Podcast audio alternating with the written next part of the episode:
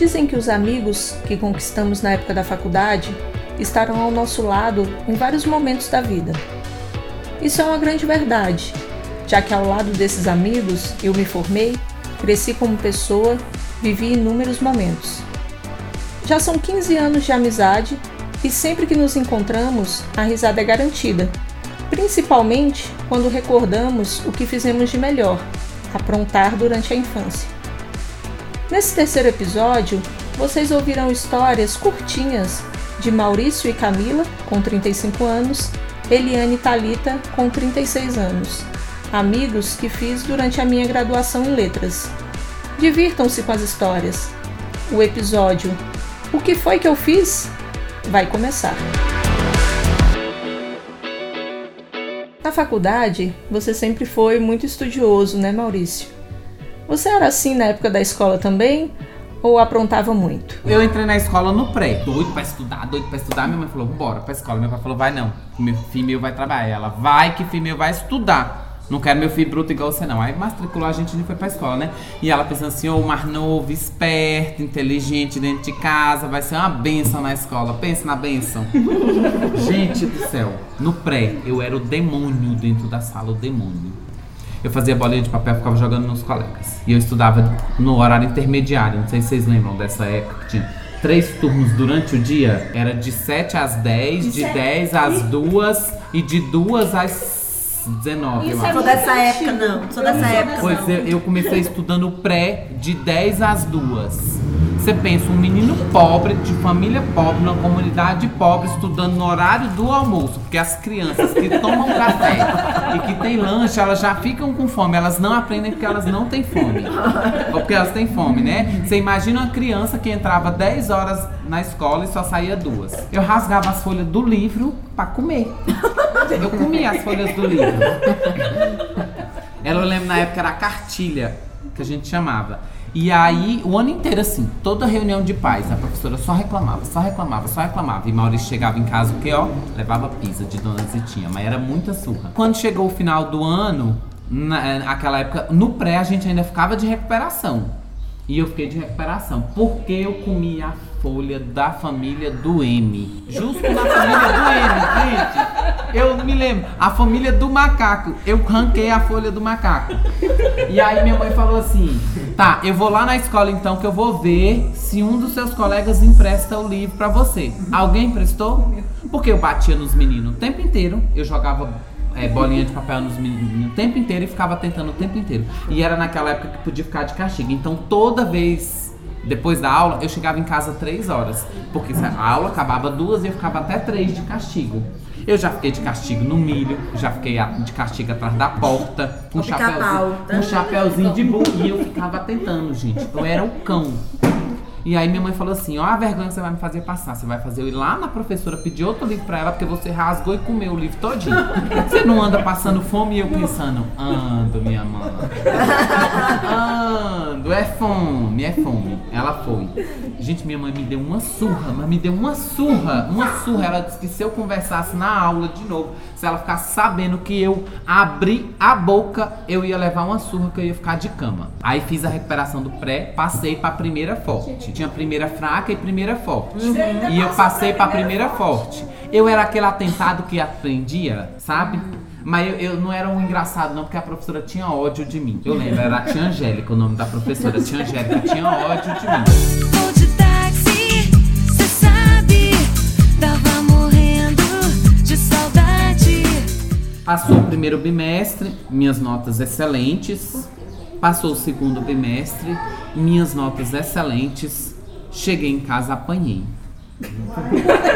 Fiquei me perguntando por que que eu apanhei. Aí Dona Zitinha virou pra mim, depois que ela terminou de bater, falou assim: Seu safado, eu não tô criando pra virar vagabundo, não.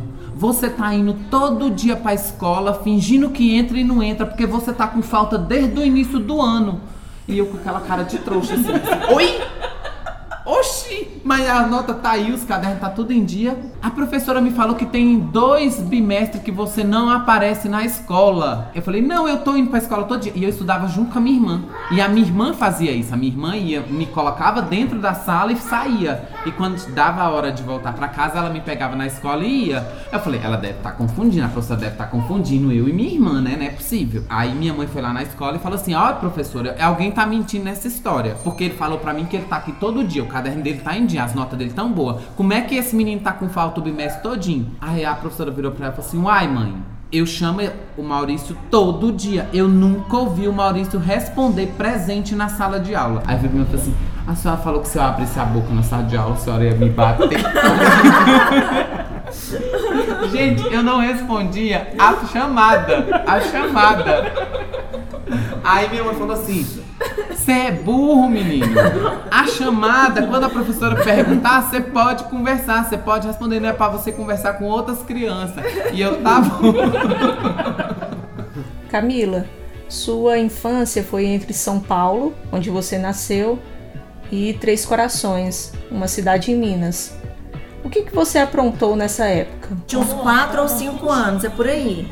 Mas eu não tinha. Eu morava em São Paulo ainda. Quando eu mudei de lá, eu fiz 6 anos e a gente mudou de lá. Então eu tinha menos 6 anos. A gente tinha viajado para Três Corações, na casa do, da minha tia.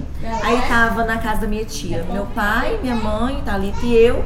E meu tio também morava em São Paulo com meu primo um, um, um, ano, um ano mais ou menos mais novo que eu, um outro primo também. Minha tia, meu tio, a gente tava lá passando Três Corações, minha tia morava num bairro assim, lá em cima e descendo a rua, lá embaixo tinha um parquinho, um parque infantil. Tava lá brincando, lá na casa da minha tia e meus pais e meu tio tava na hora de ir embora. Tinha que pegar o ônibus para ir embora para São Paulo. Mas eu não tinha noção disso, né? Eu fui saber depois só. Eu tava lá fora, tava fazendo nada, chamei meu primo, chama Rodrigo. Vamos lá no parquinho. E aí a gente saiu, picou os dois, não avisou pra ninguém, não pediu autorização. E fugimos os dois pro parquinho.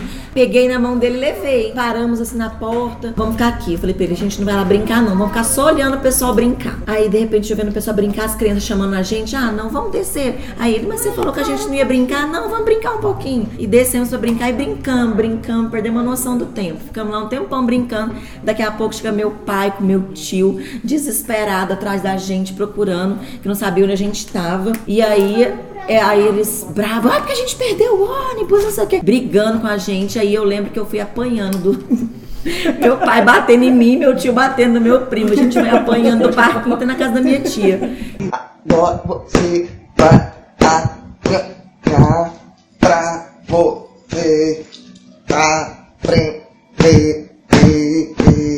eles estavam desesperados, procurando a gente pra todo lado e a gente fugiu pra ir no parque. Aí meu, eles perderam o ônibus, perdeu a hora, meu pai e meu tio foi no próximo. E aí minha mãe, minha tia ficou com as crianças pra ir só no outro dia. Mas meu pai me bateu tanto, gente. Você tem lembranças de quando era bem criança, né, Eliane? Mas você já aprontava nessa época? É quando eu tinha em média uns dois anos, eu nem falava direito. Eu lembro eu brincando, mas eu não lembro do resto da repercussão da história. Eu lembro de eu brincando. Tinha, tinha a casa e no, no, lado da casa tinha um corredor, assim, onde eu brincava. Como minha mãe era costureira, ela tinha mania de pegar o alfinetezinho, botar no canto assim, né? Pra ir arrumando nas, nas roupas. E eu fui imitar minha mãe brincando com as bonecas lá no corredor, né? Peguei um monte de alfinetinho e fui brincar. E botei um alfinete na boca e ele caiu e eu não vi. E aí eu fui falar pra minha mãe que eu tinha engolido o alfinete. Mamãe, engoli Sai minha mãe igual a doida pro hospital. Danada, Bebi não sei hein? quantos litros de. aquele negócio, como é que fala? Leite de magnésio pra ver. Tirou o raio-x e nada. Aí um certo dia a mamãe foi varrer lá o corredor, achou o bendito no chão. Férias é sempre um momento de diversão, onde as crianças aproveitam para aprontar bastante. Você tem alguma história de quando passava férias na casa da sua avó, Camila? Eu acho que aí eu já tinha uns 8, 9 anos. Eu já morava em Três Corações. E todas as férias a gente vinha pra Brasília. Passar as férias na casa da minha avó. Aí vinha os primos de tudo quanto é lado. E aí eu morava em Três Corações, meu primo morava na fazenda. Bom dia,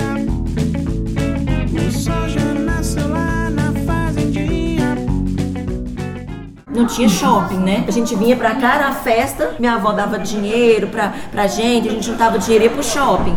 Ia pro McDonald's e brincar na Brinquedolândia. Era, acho que era esse, Brinquedolândia que tinha no Parque Shopping. E aí a gente ouviu minha tia falando assim: Ó, a gente vai no shopping amanhã, nós vamos ter que fazer vaquinha. A gente faz uma vaquinha pra gente passear. E daí eu e meu primo, mais novo um pouco que eu, viramos um pro outro e agora a gente não tem dinheiro. Como é que nós vamos fazer vaquinha pra ir pro shopping? Agora não lembro qual dos dois é a brilhante ideia. Vamos pedir esmola. Ali onde sabe onde é a Chiquinho, lá em Planaltina?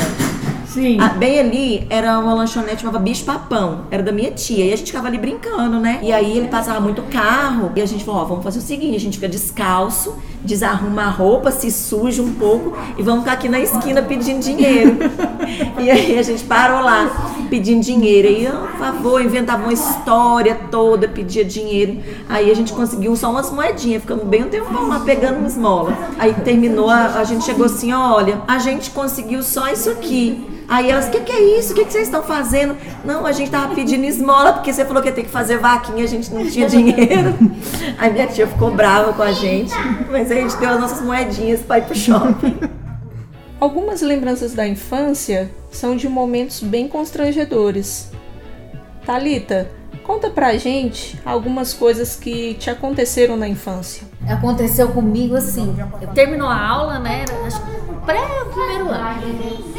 Aí eu tava na fila e demorando pra aquele povo abrir o portão e eu era muito calada, em vez eu pedir, ô professora, eu preciso ir ao banheiro. Não pedi não, eu tchá, fiz xixi tudo. Na roupa, ainda bem que tava quase na hora de ir embora.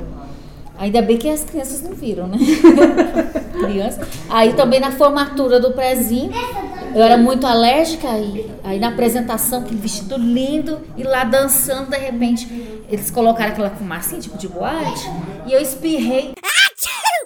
E saiu a meleca toda, eu não lembro como é que eu fiz não, porque eu não chamei ninguém para limpar meu nariz, e eu era muito calada. Se eu limpei com a mão, se for o vestido. Catarrenta. Catarrenta. Não, mas é- de tanta alergia, a minha mãe já enfiava num rolo de papel higiênico na minha mochila. Até a minha fotinho de formatura do pré, tá até vermelhinho assim. Tanta alergia. Limpou o catarro. Não, eu não lembro. Deve ter limpado no Deve ter vestido. limpado Criança limpa tudo. Quando a gente é criança, não pensa muito nas consequências dos nossos atos. Eliane, conta pra gente a história de quando você quase foi sequestrada. A gente tinha acabado de mudar lá pro Maurício, na época, né? Minha mãe e meu pai. E aí tava dia de noite, assim, eu tinha um, volta de 5, 6 anos. Aí eu ia pra um canto, ninguém me dava atenção. Eu ia pra outro, ninguém me dava também. Aí na sala eu lembro que tava meus pa meu pai e os meus irmãos assistindo televisão. E ninguém nem tinha pra mim. Aí fui atrás da minha mãe. Minha mãe tava na salinha lá costurando. E aí fiquei lá sentada meia hora lá, olhando pra ela, ela também nada. Aí eu pensando comigo, né? Você quer saber? Eu vou é dormir. Aí fui pro quarto, na época eu eu não tinha cama, eu dormia com os meus pais mesmo. Então eu peguei o lençol assim, a cama ficava perto da parede, peguei a coberta assim, estiquei bem esticadinho. E aí dormi no canto da parede. Ninguém via que eu tava ali. E eu cobri minha cabeça. Minha mãe me caçou pela casa inteira e não me achou. E caçou, e caçou, e já mandou meu pai sair pra polícia, mas primeiro foi na rua, aí a vizinha falou que um carro tinha passado, um carro preto, e tinha me carregado. E aí, não, que vamos, vamos atrás, vamos na polícia, vamos na polícia. Aí meu pai foi buscar a camisa dele que tava no pé da cama. Teve a curiosidade dele levantar o cobertor. Aí quando levantou, vi meu pé, meu pé, né? Aí eu levantei meio assustada, aí comecei a chorar. Que vizinha capetada. Falou que tinha pegado um carro preto e que tinha me roubado. Quando a gente é criança, sente bastante medo, é normal. Mas existem algumas que desafiam o perigo. Camila tem uma história de quando ela desafiou o capeta. A minha madrinha, ela morava numa fazenda e era muito, muito, muito assustadora a fazenda. Porque era essas casonas assim, bem velha. E a gente tinha medo da fazenda dela.